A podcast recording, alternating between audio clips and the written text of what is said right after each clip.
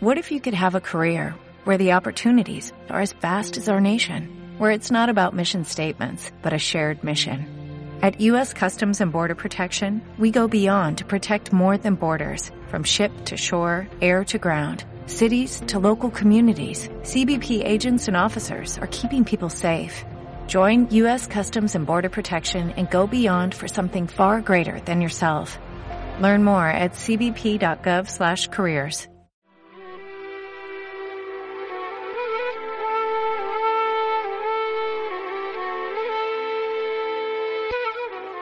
Desde la década de los 90 comienza a brotar para en las décadas siguientes expandirse y ramificarse en lo que es hoy día, el movimiento musical occidental más potente que posee la música urbana popular. Sus textos, en su mayoría explícitos, van a expresar realidades y sentimientos de un grupo humano perteneciente a una generación que ha vivido de todo de la mano de un sistema económico muchas veces cuestionado incluso en sus líricas, cuando al mismo tiempo es ese mismo sistema el que sostiene los medios digitales con los cuales se va masificando. Es gracias a esos medios digitales que logra permanecer con la fuerza que hoy le conocemos. Instagram, TikTok, YouTube, Spotify, entre otros, se van transformando en las manos de productores e intérpretes dispuestos a darle ritmo y fuerza a una cotidianidad muchas veces difícil, con pobreza económica y marginalidad social evidente. En Chile se distingue de esta manera. En tiempos de coronavirus, su energía no se detiene y es el trap, el género urbano por excelencia, la banda sonora de adolescentes y jóvenes del siglo XXI.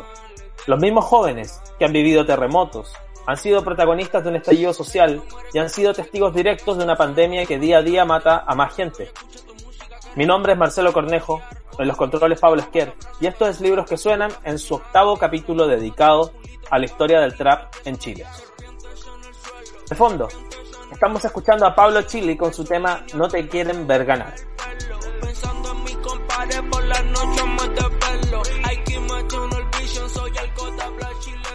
Este es nuestro primer capítulo viviendo la distancia social. Yo me encuentro en mi casa, Pablo está en la suya y nuestro invitado del día de hoy también lo está. Periodista musical y responsable directo de este trabajo que aún no ha sido publicado físicamente, o más bien lanzado físicamente. Ignacio Molina, muy bienvenido a Libros que Suenan. Hola, muchas gracias por la invitación. Qué bueno que podemos hacer este programa por videollamada para que sigan haciendo lo que hacen en YouTube eh, he estado viendo el programa de usted y son bien divertidos, así que bacán estar acá. bacán, gracias. Ignacio, primero que todo, ¿es posible hablar de un movimiento musical para definir a los exponentes de este género? Me refiero, a eh, ¿se dan las condiciones para decir, sí, esto es un movimiento musical? ¿O no? ¿En Chile o en el mundo? En Chile. Sí, por supuesto.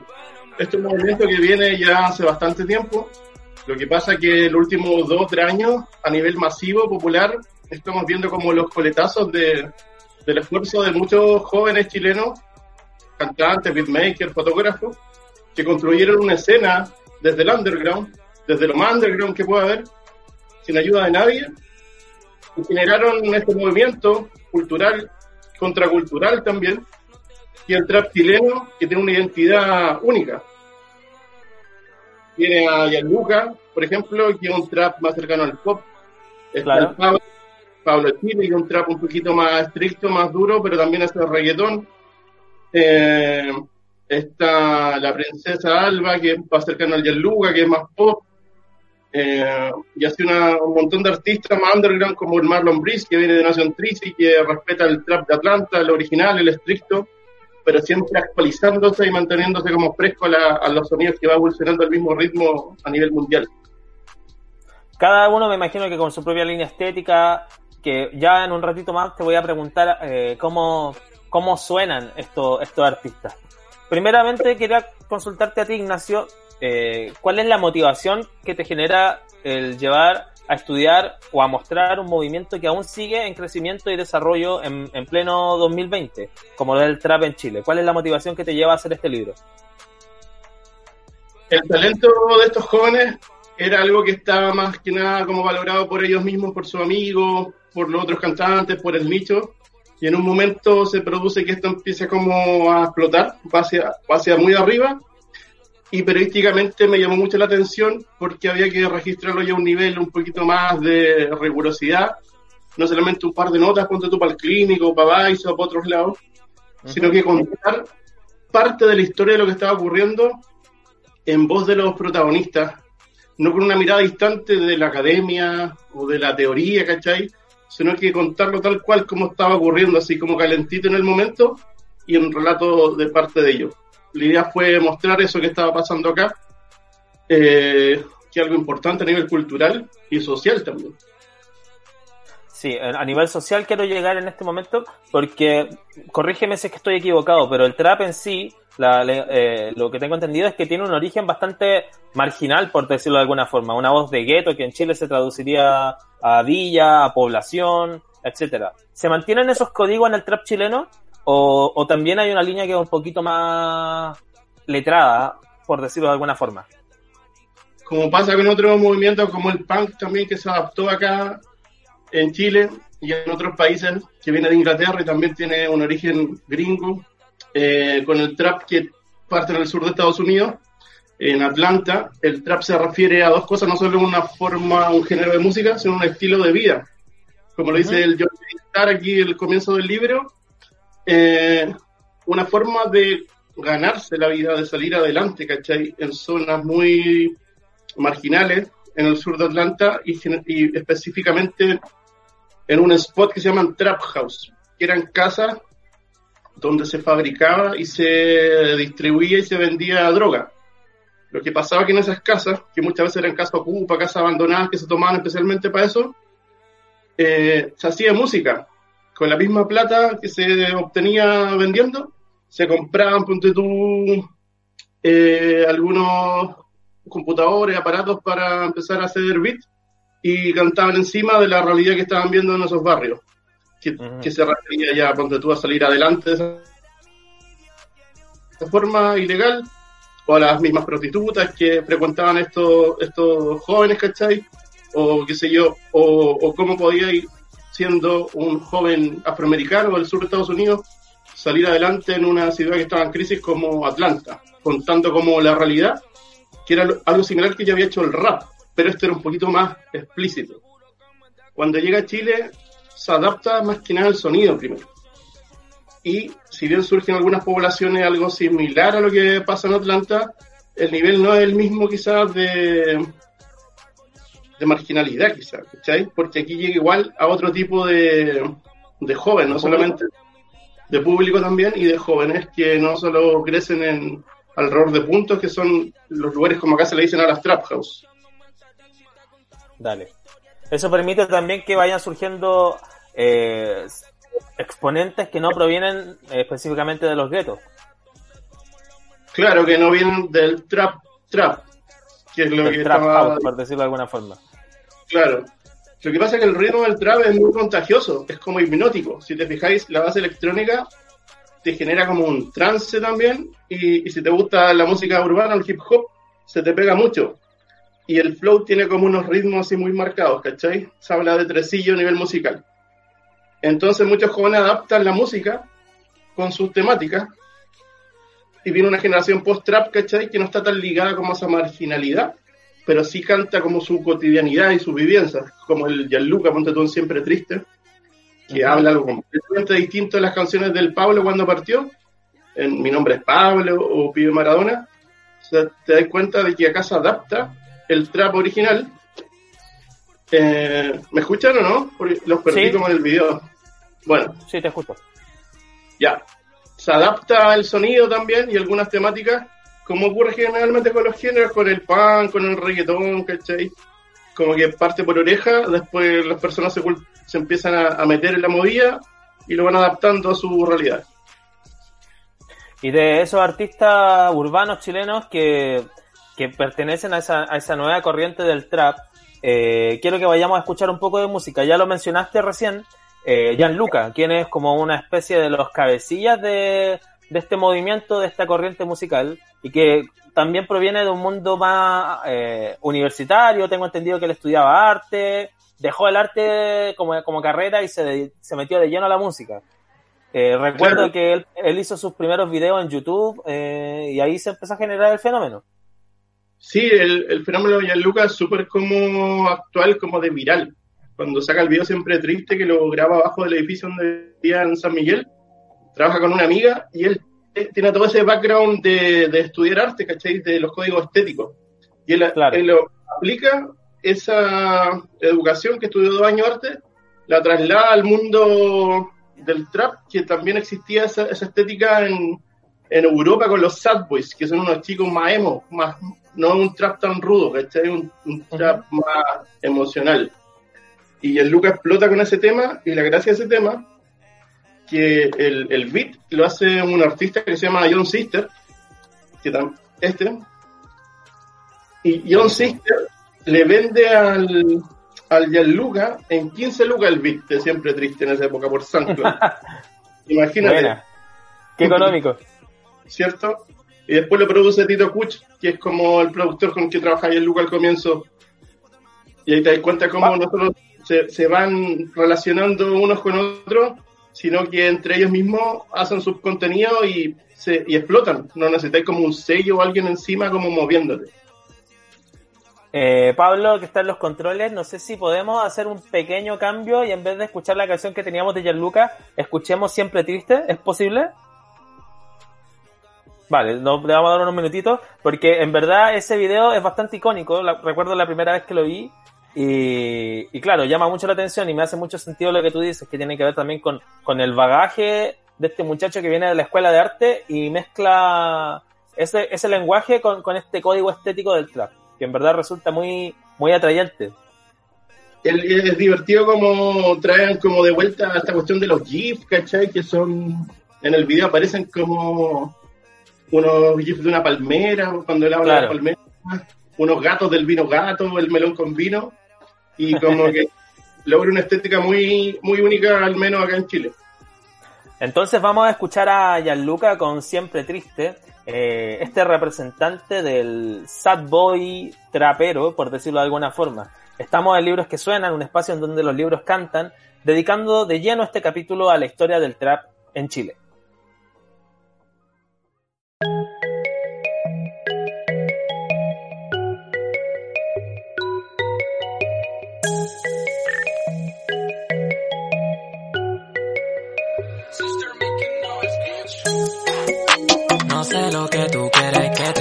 Nunca me ha faltado nada, gracias a mi familia.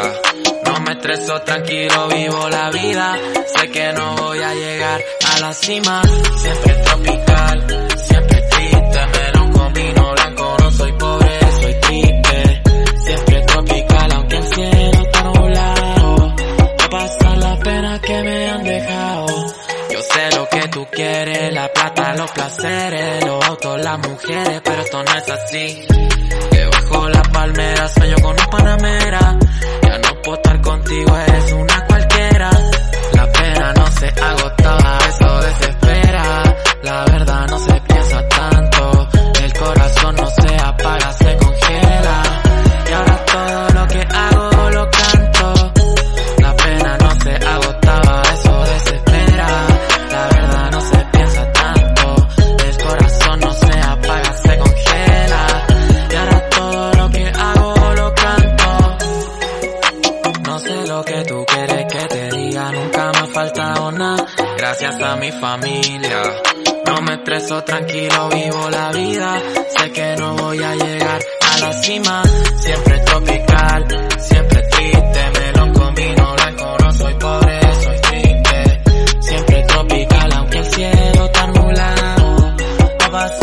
Que me han dejado. Vino con fruta, vino tropical. Vino con fruta, vino tropical. Vino con fruta, vino tropical. Estoy triste, estoy mal. Vino con fruta, vino tropical. Vino con fruta, vino tropical. Vino con fruta, vino tropical. Estoy triste, estoy mal. Vino con fruta, vino tropical. Vino con fruta, vino tropical. Vino con fruta, vino tropical.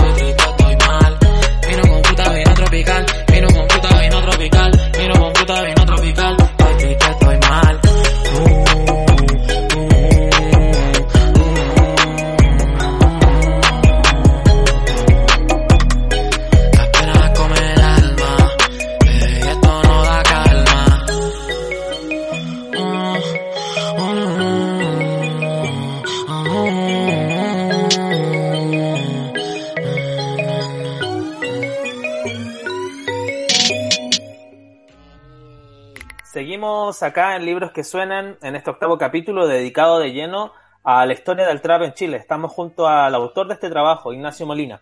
Ignacio, eh, tuve la posibilidad de hojear un poco tu libro y es interesante verificar en, el texto que, bueno, que en el relato de este libro son los protagonistas los que van narrando su propia historia.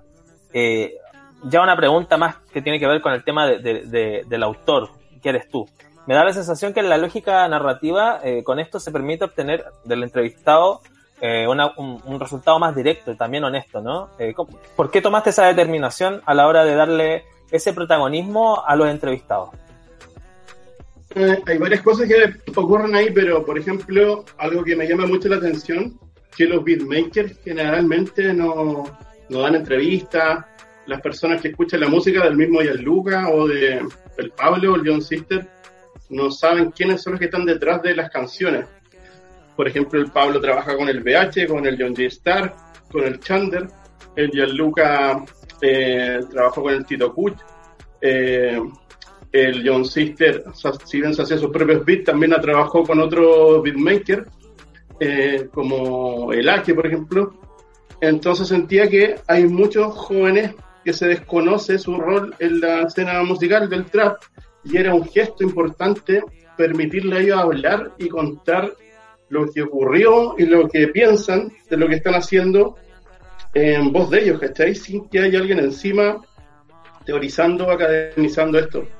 Era importante también que las fotógrafas que, que ayudaron mucho a levantar la escena pudieran manifestar eh, cómo fue para ellas estar en un mundo que primero era casi de puro hombres, ¿cachai? Cómo aportaron su sensibilidad estética entonces, más que nada tiene que ver con eso, con darle voz a muchos ilustres como desconocidos que hacen que la escena exista.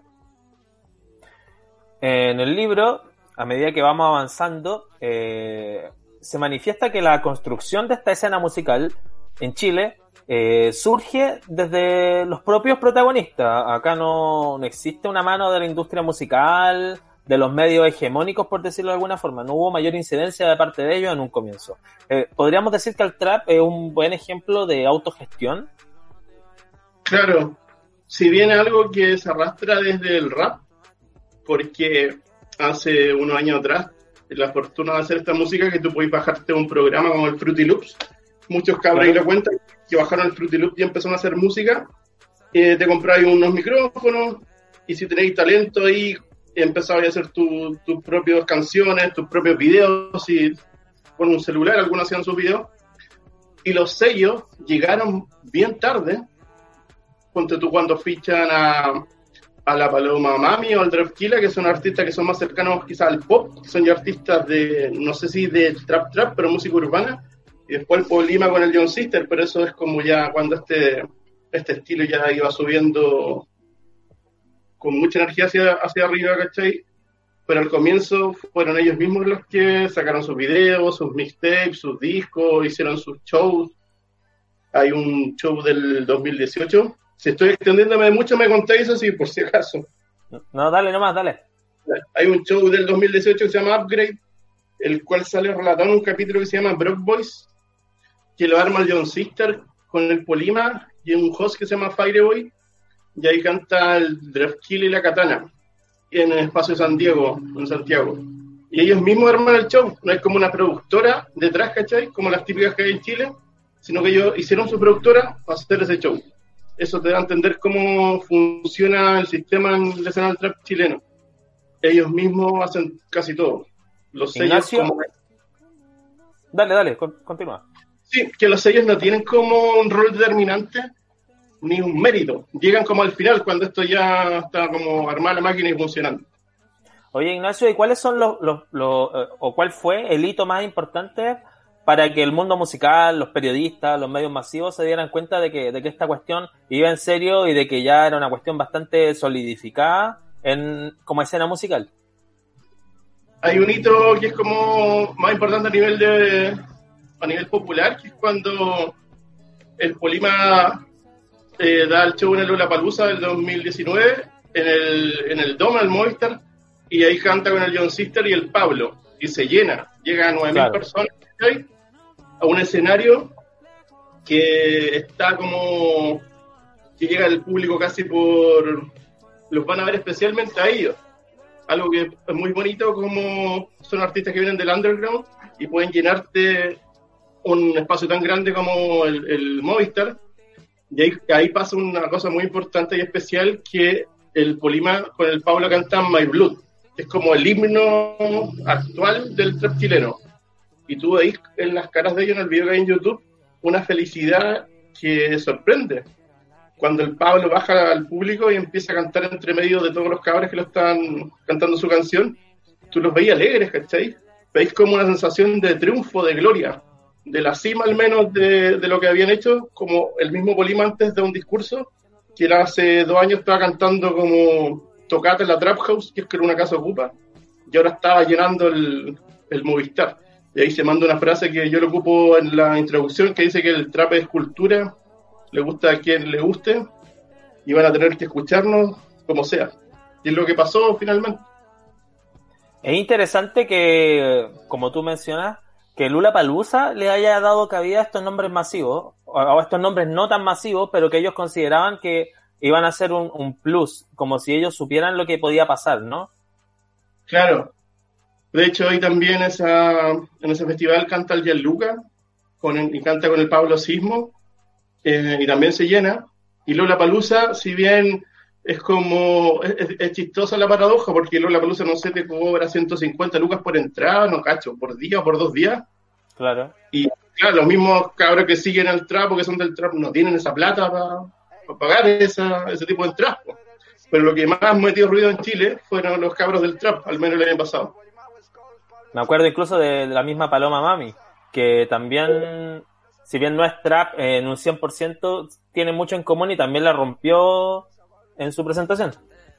Sí, la Paloma llenó ese escenario, eh, no cabía más gente, la tiró a un escenario pequeño, de hecho, quizás porque tenía pocas canciones, pero demostró que estaba para escenario grande ya. Eh, y como decís tú, si bien no es trap, pero pasa que como hablamos antes, hay un origen del trap estricto del sur de Estados Unidos que se adapta acá, que el trap real, como si uno es fiel al término, a la palabra, al pero después viene una escena post-trap con artistas más pop, y la paloma surge ya en un momento que había una escena de trap chilena funcionando. Y lo que hace ella, si viene un, tipo de, de, género urbano más cercano al pop, al reggaetón, tiene un par de sonidos trap, pasa a ser parte del trap chileno porque el trap chileno abarca un montón de derivaciones de, subgéneros. No solamente tiene que ver con una forma de enfrentar la vida y una actitud, eh, sino que la paloma pasa a ser como una chica talentosa, ¿cachai? Un fenómeno, fenómeno a nivel ya popular, no solo del trap, sino que la música en, Chile, no sé qué opinas tú, como que alguien que tenga un tema genere esa cantidad de, de ruido y que tenga tanto talento.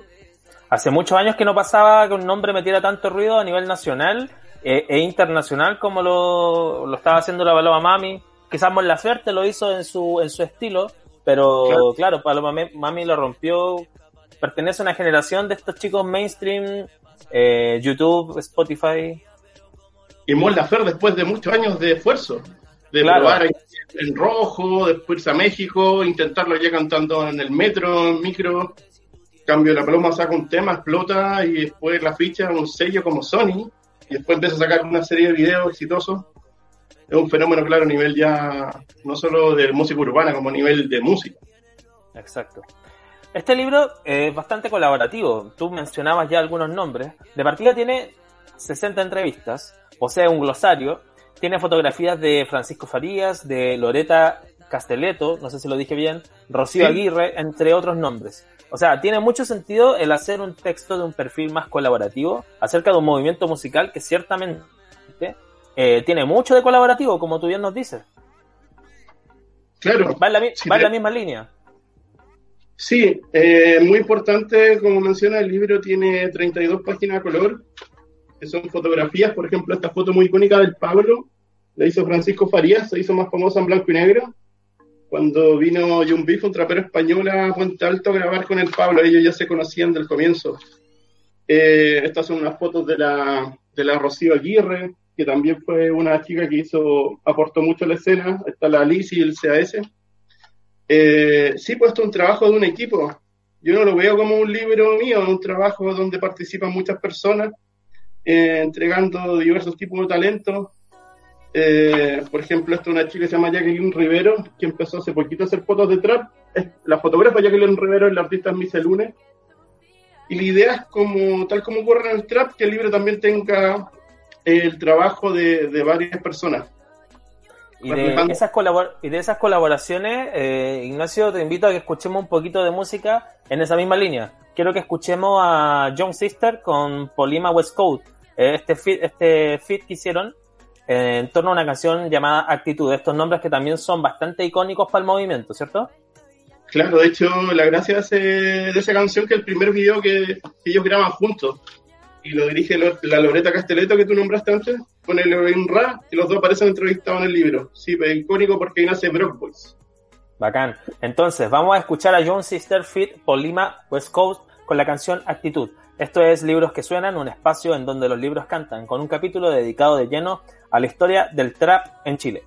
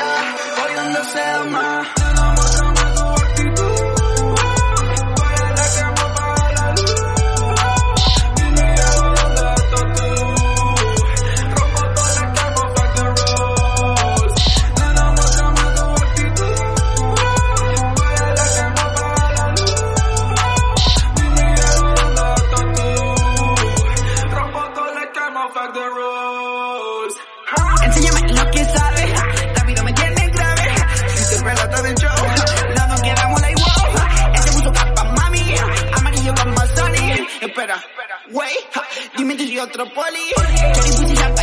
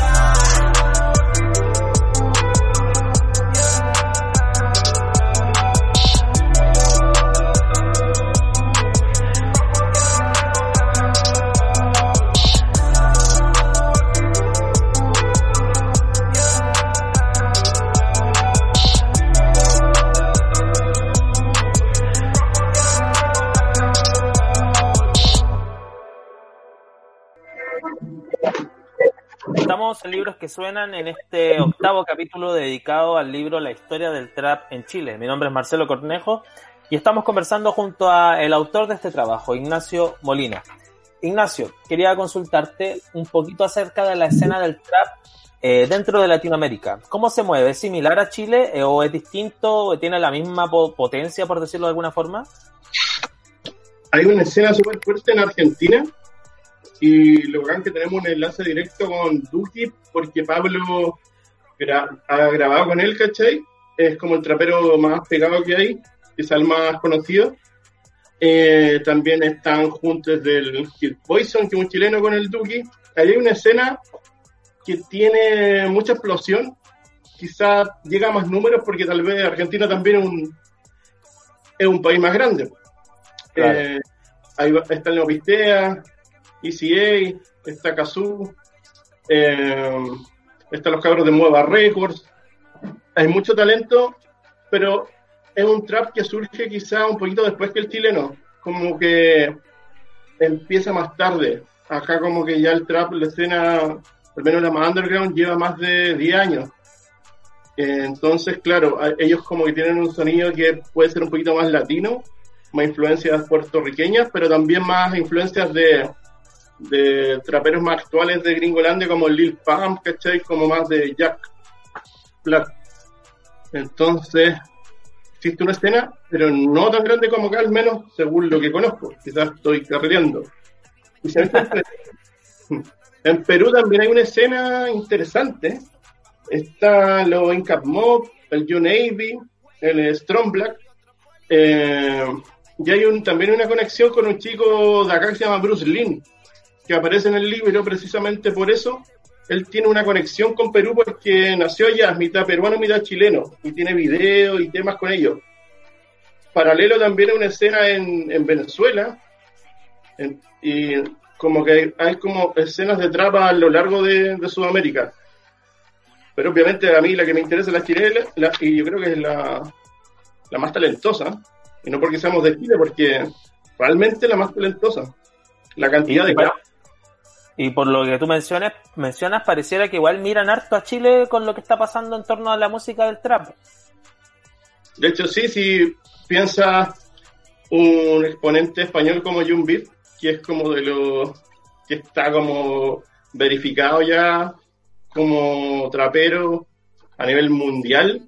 Él apadrinó, apadrinó al Pablo Chile cuando el Pablo tenía 14, 15 años y le sacó su primer mixtape, el Anti-Giles, por el sello si bien un sello que no existe a nivel físico, sí existe como, como algo en internet, con un canal de YouTube y con diseño y con respeto. Entonces, claro, los ojos del mundo siempre han estado puestos en los talentos chilenos del trap. El mismo junto ahora el Pablo con el Bad Bunny, algo que quizá muchas personas no se esperaban. Igual es sorprendente que llegue como a grabar con quizá el artista más escuchado actualmente, ¿no? ¿Quién pensáis tú? Exacto. Eh, de hecho, me llegó a sorprender cuando, o sea, me sorprendió por la inmediatez que proveen las redes sociales, pero eh, como iba tan en alza, no, no, me era de extrañar. Lo que sí me causó un poco de curiosidad era el hecho de que eh, Bad Bunny mirara, por ejemplo, a los traperos chilenos. Eso, eso me llamó la atención. Claro, de hecho, cuando estaba haciendo el reporteo de final del libro, esa información como que ya la sabía que el Pablo había grabado con el Bad Bunny, igual que loco con eso, porque no te lo esperaba y si bien era posible, era como ya estar como las grandes ligas a nivel masivo de música. A, nivel mundial, claro. Mundial. Y es muy probable que el Pablo y otros cabros más empiecen a hacer esos juntos ya con traperos de Atlanta, gringos, ¿cachai? No sería extraño que esto crezca. cuál, es, cuál, es tu opinión eh, musical acerca de Pablo Chile. ¿Por qué crees tú que es tan eh, atractivo finalmente su propuesta musical? La actitud del Pablo cuando partió era algo completamente novedoso, como te cantaba y te mostraba su barrio, sus amigos, ¿cachai? Cómo se posicionaba él mismo desde muy cabrón chico, 14, 15 años, con contenido muy directo en sus letras, un sonido muy drill, que es un subgénero del trap de Chicago, muy fuerte, y tenía una estética marcadísima, ¿cachai? Entonces era una serie de elementos, el palabreo que tiene también, la cantidad de cosas que te dice en los códigos que ocupa, la representación que tiene de estos barrios, de lo que pasa en esas poblaciones, era súper impactante. No sé si antes un rapero había logrado algo así, por ejemplo, de representar tanto una situación que está pasando en Chile, en las poblaciones, y que si te fijáis decantó en el movimiento social, en el estallido de alguna manera todo lo que estaba ahí pasando. En parte se transmite, me da la impresión que se transmite también tan bien eso, de, tan buena manera, porque él proviene de ahí mismo también. Claro, si bien eh, el trap surge, es el, trap del Pablo en, Puente Alto, ¿cachai? Lugares donde hay varios puntos alrededor, que son los lugares donde se vende. Eh, lo bonito que él metía a todos sus amigos a cantar, ¿cachai? Le da una oportunidad a los Chichigam, al Christian Lefly, ponte tú que era su amigo, terminó cantando. Eh, el Sebastián Angelito, también amigo del Pablo, ahora un artista, canta. Entonces él no solo representa como a nivel artístico, sino también le da una oportunidad a los jóvenes en el, en el sello, en Chichigam, ¿cachai? Eso, eh, lo que he escuchado de eso se refiere a la coordinadora social Chichigan, ¿cierto? Hay dos temas ahí, claro. Para explicarle un poco a, a, a, las personas que nos están viendo, escuchando, está Chichigan el movimiento que hace el Pablo con sus amigos, eh, general, casi todos de Puente Alto, que es como su crew, su pandilla de cantantes y productores que hacen música urbana, sobre todo trap en un comienzo. Y a los años después surge la coordinadora social que tiene este rol más comprometido con las causas, ¿cachai? De las cosas que pasan en nuestro país actualmente. Eh, pero no, no es lo mismo, pero claro, es un mismo, una, una misma unidad, una misma corporación. Y está también la canción Chichigat, que es como el himno, al menos hace dos años atrás, de, de la música trap en Chile, o la música urbana en realidad. Pues es como un mambo trap. Interesante, porque de cierta forma eh, se están haciendo cargo de aspectos que son más que música, en el fondo. Se están yendo más allá y, tomando también, como tú bien dices, causas sociales, entre otros. Sí, ¿sabes qué pasa algo al menos curioso? Que el rapero chileno, el noventero, más social, más político, se quedaba mucho en, la palabra, en, el contenido, pero el trap es mucho más de actitud, de hacer cosas.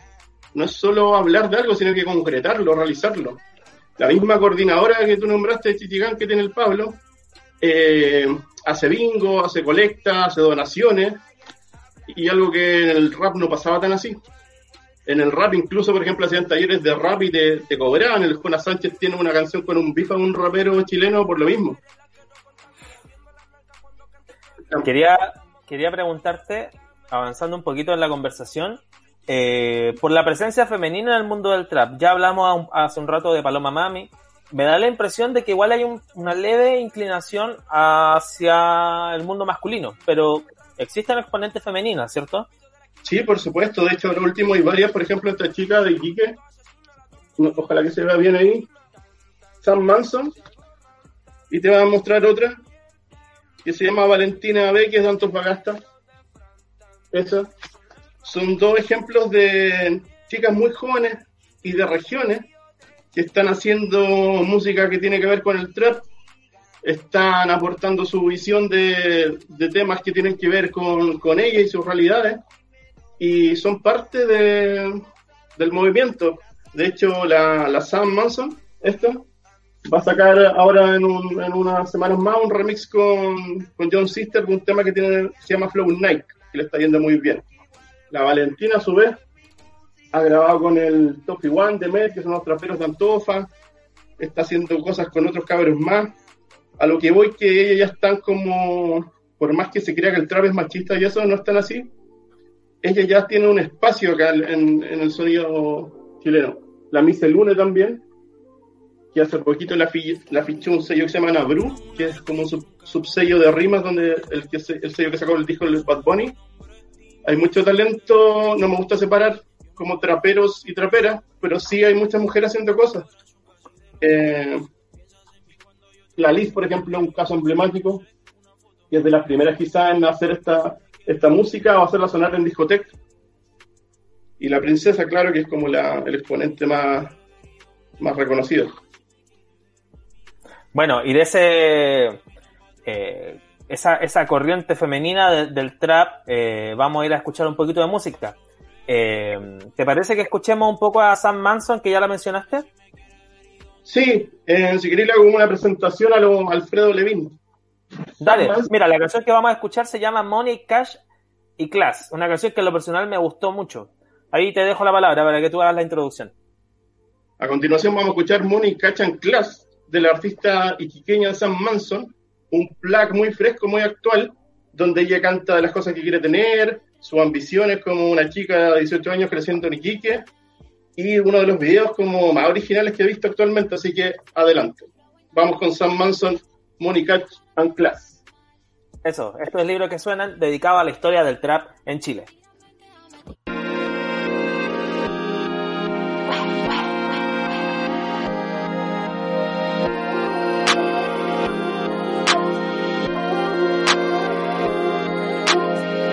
Money class, money class, money class.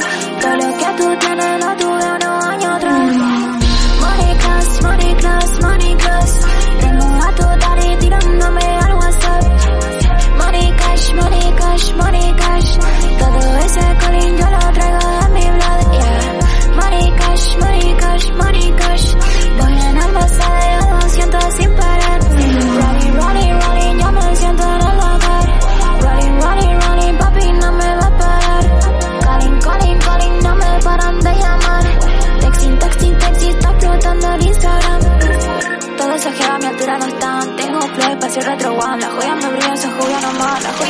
Money cash, money cash, money cash. Todo ese calling, yo lo traigo en mi blood, yeah. Money cash, money cash, money cash. Voy en el Mercedes a 200 sin parar. Running, running, running, yo me siento en el hogar. Running, running, running, papi, no me va a parar.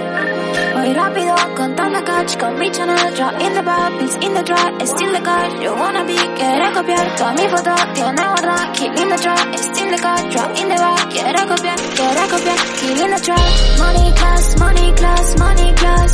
Todo lo que tú tienes lo tuve unos años atrás Money class, money class, money class. Tengo a tu daddy tirándome al WhatsApp. Money cash, money cash, money cash. Todo ese colín yo lo traigo en mi blood, yeah. Money cash, money cash, money cash. Voy en el Mercedes a 200 sin parar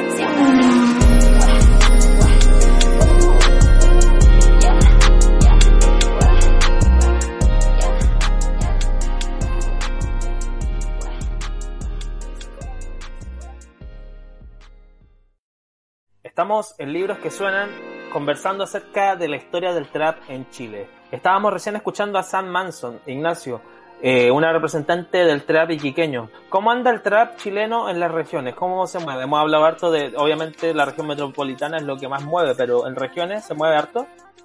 Sí, atractivoso que pasa en regiones en Chile.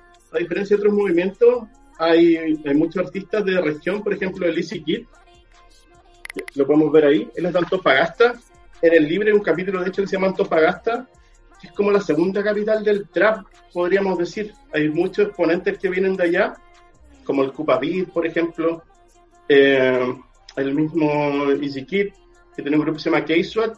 Recién escuchamos a la San Manson de Quique, hay una chica de Antofa también que se llama Valentina, hay una escena de trap que está surgiendo en Chillán, hay escenas de trap en Concepción, hay movimientos como que están ocurriendo paralelo a Santiago, y la idea del libro también fue rescatar un poquito de eso, ¿cachai? Si bien no están todos, también mostrar lo que está pasando en un par de regiones.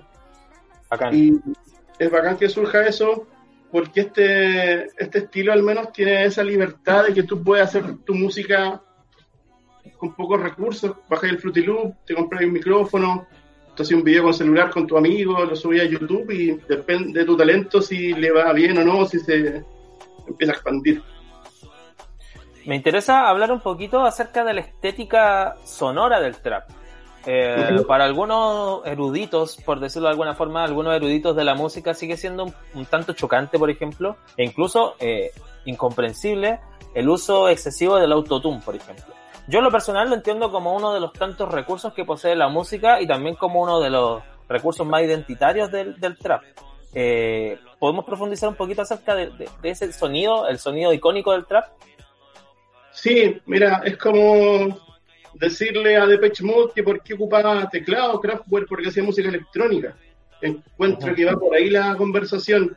Eh, el autotune es un instrumento ya musical, no es como para afinar la voz solamente, es para encontrar un sonido especial que tiene que ver con uno de los elementos del trap, ¿cachai? De su sonido original. Se usa sobre todo en el subgénero del plug, donde el autotune es algo completamente estético y marcado, pero es que no, no es como que alguien agarra un micrófono y canta y queda autotuneado, ¿cachai? se necesita saber ocupar el, el tune en vivo también. No es, es- no es como, como las personas creen que tú apretas un botón y sonáis bacán. Tiene todo un, un- entrenamiento. El Baby J, por ejemplo, uno de los NASCAR que domina el autotune, tiene un estilo único al cantar, como ocupa como el falsete, como supuestamente podría ser. Y me sorprende a mí que exista ese rechazo al autotune, porque yo creo que tiene que ver más que nada con las cosas nuevas, siempre tienen como un resquemor en, en- en las personas, como le pasó al punk, que tocaban con dos acordes, ¿cachai? Y todo el mundo se fijaba en eso, y no en la propuesta que tenían los exponentes. Hay, un, hay una cuestión de prejuicio, podríamos decir también. Claro, es como también criticar al hip hop porque ocupan base y no instrumentos, o sea, no todos, pero al comienzo. Y también hay todo un arte donde tú en hacer eh, las bases. El, el- el DJ Premier, que era el DJ que trabajó con, el, con Nas, ¿cachai?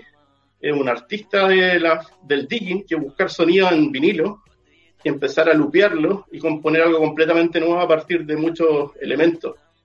Yo creo que varios géneros rupturistas, como el punk, el rap, el trap, tienen rechazo, pero más que nada por un miedo a lo nuevo. Y es, y es curioso que a veces venga de los mismos raperos. Yo soy como miedo al trap, realmente le tenían rechazo según ellos, pero era como miedo a algo nuevo, porque eran unos cabros que le estaban un poco quitando el espacio que tenían, pero en el fondo podían compartir todos juntos. Ahora el mismo Jonas, si te fijáis, está haciendo trap, grabando con la Loreta Casteleto, que es una directora icónica del movimiento. Ujú. Entonces, al final el que no se adapta no avanza. Y también para qué ponerse límite en el arte cuando si tienes más posibilidad de ocupar elementos como el autotune, ocúpalos si, si está a tu mano y sigue avanzando, creando, experimentando. Definitivamente. Voy a leer un poco la, un, un- un extracto del texto. La motivación principal al armar este libro fue otorgarles voz, por sobre todo, a los ilustres desconocidos, obtener sus relatos, constatarlos y agruparlos de forma cronológica.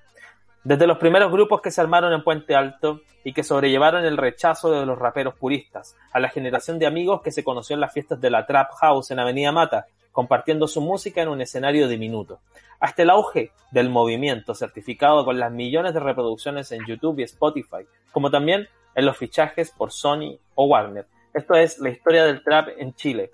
Ignacio, eh, ya para ir cerrando, eh, es difícil especular acerca de cómo va a envejecer este movimiento en los próximos 10 o 20 años, pero al menos este libro lo que intenta hacer es sacar una foto instantánea acerca de su presente. ¿Cómo se ve esa foto? ¿Cómo la ves tú? ¿Cómo se encuentra la salud del trap chileno? El trap era como una bomba que iba a explotar ya a nivel mundial, encuentro, el, chil- el trap chileno. Pero, como estamos en este contexto coronavirus, está en pausa. Como muchas Claro. cosas ya están en pausa, pero el trap chileno se va a comer el mundo, sí o sí. Va a ser un movimiento musical, cultural, que va a llegar a muchos lados. Se va a esparcir quizá como el coronavirus, pero de forma positiva. Y va a empezar a haber juntes de todo tipo de artistas, beatmakers, cantantes, directores, viajes, cruces, porque el talento que hay, algo que al menos yo no recuerdo que hubiese pasado eh, hace tiempo atrás, ¿cachai? Hay demasiados artistas haciendo cosas, con ganas de hacer cosas, de salir adelante.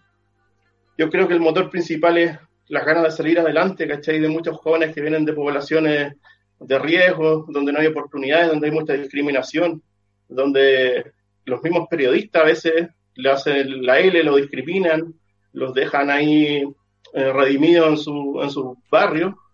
Y eso, estos jóvenes quieren comerse el mundo, quieren, y lo quieren todo, ¿cachai? Y lo expresan en su letra, en sus propuestas, en su, en su energía. Si te fijáis, aparecen videos, canciones de trap prácticamente chileno todos los días. Entonces esto se va a seguir expandiendo para bien y ojalá que muchos de ellos puedan vivir de esto, que sería lo ideal. Bueno, y nosotros seguiremos atentos a cómo evoluciona y cómo sigue también eh, brindándonos nuevos sonidos el, el universo musical del trap. Te agradezco, Ignacio, por la conversa. Por último, eh, este libro que se iba a lanzar, tengo entendido, en, en marzo y, y- y se suspendió hasta nuevo aviso. ¿Dónde podemos encontrar el libro? Actualmente, si no puedes salir de la casa, que lo ideal es que nadie salga, se puede comprar por busca libre. Historia del trap en Chile, editorial Alquimia. También está en las tiendas de streetwear Liquid y Treino. Y también en la librería secreta. Y también yo lo vendo en mi Instagram, arroba Nacho La Flame. Entonces, al menos por ahora hay venta a través de internet, pero un libro físico que te llega a la casa sin mover. Bacán. Nacho, Ignacio Molina, muchas gracias por estar en Libros que Suenan, por compartir eh, la historia del trap en Chile, tu aprendizaje y todo el trabajo que le has dedicado a un movimiento musical que de verdad, como tú bien dijiste, es una bomba que está en este momento explotando. Nosotros nos vamos a despedir con un último tema. Eh, no sé si también nos puedes comentar brevemente acerca del nombre, buenísimo eh, lo que estamos viendo en este momento, estoy completamente de acuerdo. Ignacio, en este sentido, para ir cerrando, ¿qué opinas de Princesa Alba como una de las exponentes, no sé si del trap, pero claramente tiene eh, muchos elementos de él, ¿no? Sí, Princesa Alba es una artista muy talentosa que partió trabajando con beatmakers del trap como el, el Rem o con el Gianluca y ha demostrado salir adelante pese al rechazo que tuvo en internet, ¿cachai? Muchas odiosidades. Salió adelante, salió adelante, ahora está grabando con el Alice, un beatmaker español. Y es un artista ya no de trap, artista integral, encuentro. Tiene mucho futuro, está haciendo videos de primera factura, muy talentosa ella, así que yo creo que es de las representantes importantes que tenemos en la música chilena actual. Bacán. Entonces, nosotros nos vamos a despedir escuchando a Princesa Alba con su canción llamada Diamantes. Esto es Libros que Suenan en su octavo capítulo. Estuvimos conversando con Ignacio Molina acerca de la historia del trap en Chile. Nosotros nos encontramos la próxima semana con un nuevo capítulo conversando acerca de los exponentes y recordándoles que siempre la música es más que música. Y por cierto, que la música se basa en un sonido y el sonido siempre va a ser el mismo. Muchas gracias, Ignacio. Que estén muy bien y nos encontramos prontamente. Un abrazo y que pase luego esta pandemia. Nos vemos. Eso. Chao, gracias. Chao, que estés bien. Igual.